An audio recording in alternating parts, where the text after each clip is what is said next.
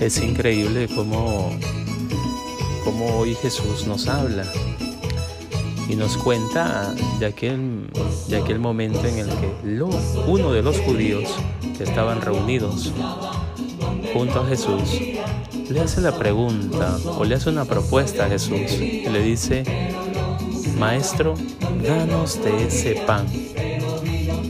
Miren hasta dónde llega la necesidad de conocer, de sentir, de vivir esa experiencia del pan de vida del pan del cielo.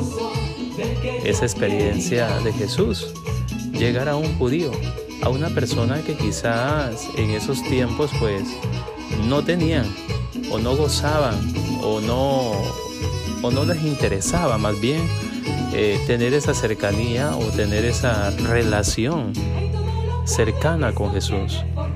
Es decir, eran aquellas personas que para ellos lo más importante era vivir, respetar la ley de Moisés, su gran padre.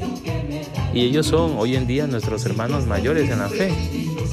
Pero miren cómo llega Jesús a, cautivar, a enamorar esa vida que es capaz de decirle al Señor, Señor, dame o cómo hacemos para tener ese pan. Yo creo que ante eso tú y yo también estamos en esa necesidad de decirle a Jesús, de acercarnos a Él y decirle, Señor, yo quiero ese pan. Y ese pan bajado del cielo es el mismo Jesús. Es recibir su palabra, recibir su cuerpo, su sangre. Si hoy tú y yo en estos momentos no hemos podido tener esa gracia, esa bendición de recibir el cuerpo y la sangre de Cristo, pues pidámosle a Jesús que nos devuelva esa, esa gracia, que nos dé esa gracia para poderlo recibir, para poderlo sentir, para poder caminar junto a Él y ya no separarnos.